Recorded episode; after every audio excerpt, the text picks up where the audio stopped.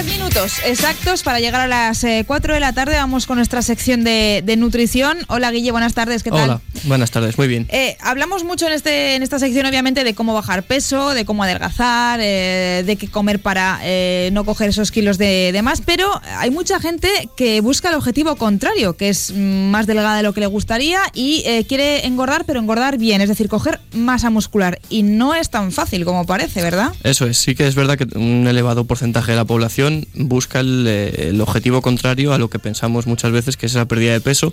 Y bueno, también los nutricionistas estamos ahí para poderles ayudar.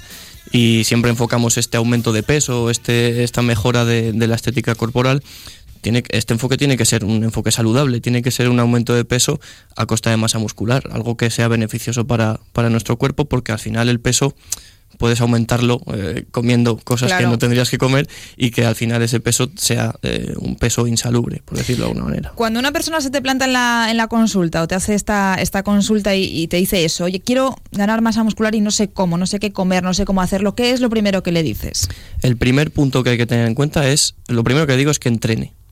Eh, de forma imperativa. Antes de meternos con tema de alimentación, entrenar, ¿vale? Es muy importante hacer ejercicio físico enfocado al aumento de la masa muscular, a la hipertrofia muscular.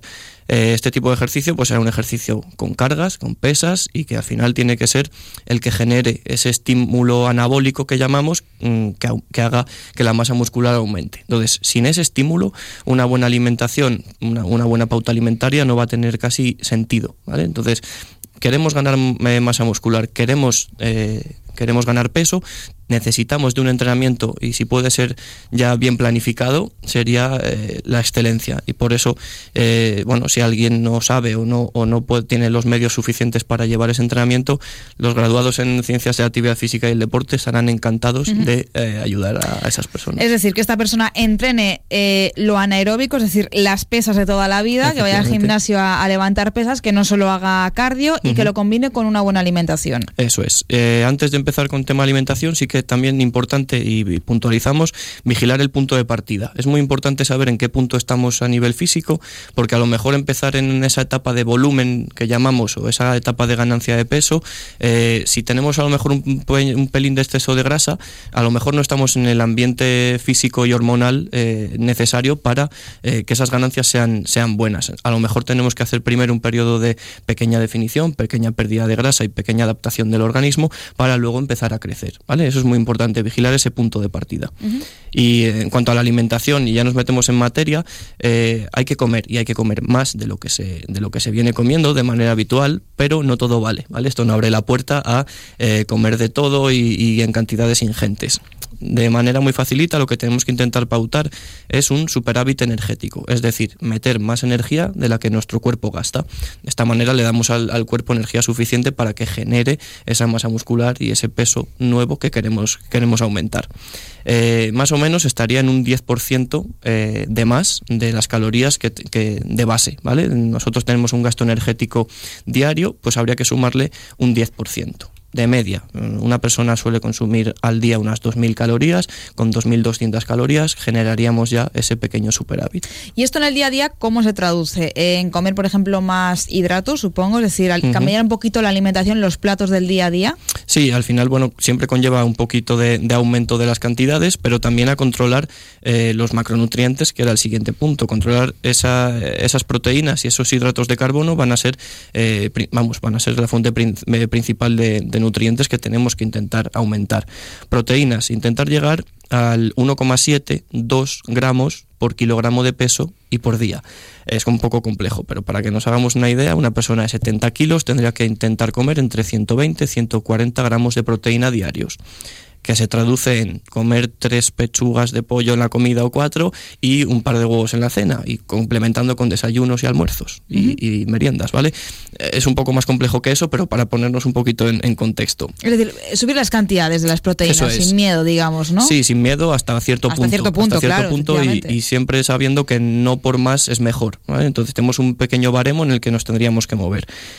Hidratos de carbono deberían de acompañar casi todas nuestras comidas, algo de pasta, de patata, de pan, eh, siempre intentar tirar alimentos integrales porque al final van a ser más nutritivos y nos van a aportar más energía.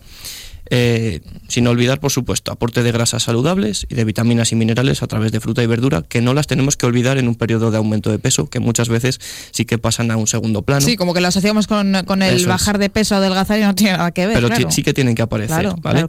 Eh, y luego tenemos unas pequeñas herramientas, que es que como tenemos que aumentar la ingesta y tenemos que meter más cantidad, más nutrientes y más energía, hay alimentos que bueno, son muy densos energéticamente y, nutritivamente, que nos pueden venir bien, ¿vale? Eh, alimentos como la leche entera, los lácteos enteros, yogures, kéfir, eh, eso, al final la leche, los quesos, nos pueden venir bastante bien. Frutos secos, meter un par de puñaditos de frutos secos diarios o tres, son alimentos ricos en grasas y en proteínas, pero también en calorías. Nos, nos ayudan a llegar a ese plus. Eh, un inciso muy rápido ahora que hablas de la, leche entera. El otro día en un programa radiofónico escuchaba precisamente a nutricionistas, a médicos, eh, decir que es que hay eh, como un falso mito con el tema de la leche entera, que, la, eliminamos de la, de la, dieta pensando que tiene grasas y esas grasas son buenas, en verdad. es que tenemos que tomar esa leche entera. Por supuesto. El, sí, otro día hablamos de los lácteos en específico, pero sí, por supuesto, la leche y los lácteos enteros hay que consumirlos en su manera natural, salvo que no nos gusten o que nos sienten mal o que haya algún otro hay gente que le cae mal, efectivamente, es. muy intolerante, sí. Pero, pero evitar los lácteos mm, mm, enteros con, su grasa es un miedo que, que arrastramos de años atrás que hay que intentar erradicarlo. Asociadas a, esa, a la grasa de los lácteos vienen vitaminas y minerales que se absorben gracias a esa grasa, como el calcio y la vitamina D. Si nosotros quitamos esas grasas, estamos bebiendo agua aguachirri. Sí, sí, sí, no, literalmente, literalmente. Yo he vuelto a la leche entera por ese motivo, ¿eh? Por supuesto. Sinceramente. Y va a estar mucho más rica si te gusta y, más nutritiva. Desde luego, pues ala, un miedo, otro miedo fuera. Efectivamente. También tenemos eh, alimentos que pueden ser eh, buenos y que son densos a nivel nutricional, los huevos, eh, los copos de avena, que también nos van a aportar, eh, además de hidrato de carbono, son buena fuente de proteína, ¿vale? La avena.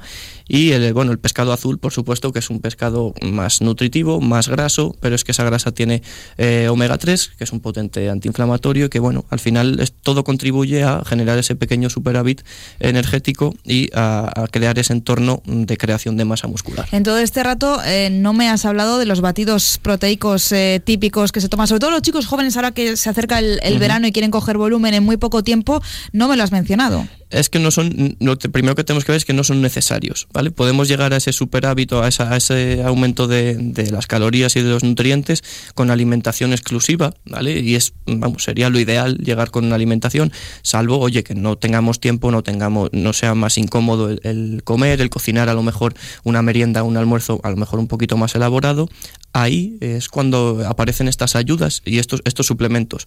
Ese batido de proteínas con leche que podemos meter después de entrenar está sustituyendo a que tú en vez de llegar a casa y te hagas un, par de huevos con arroz para merendar, eh, pues te haces un batido mucho más facilito, te metes una fruta y te vas a trabajar o te vas mm, al cine o lo que tengas, los planes que tengas que hacer. Esa es eh, la idea de este tipo de suplementos y cómo se deberían de utilizar.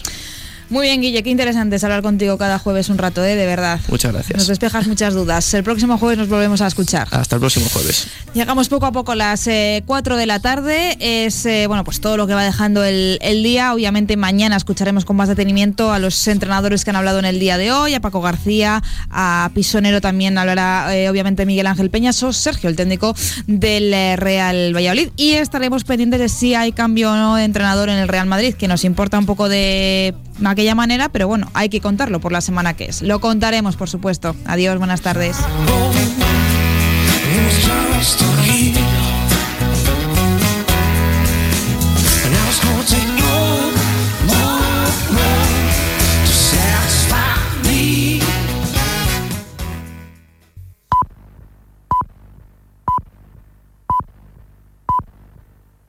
Es la tarde de Dieter, con Dieter Brandau. Es radio.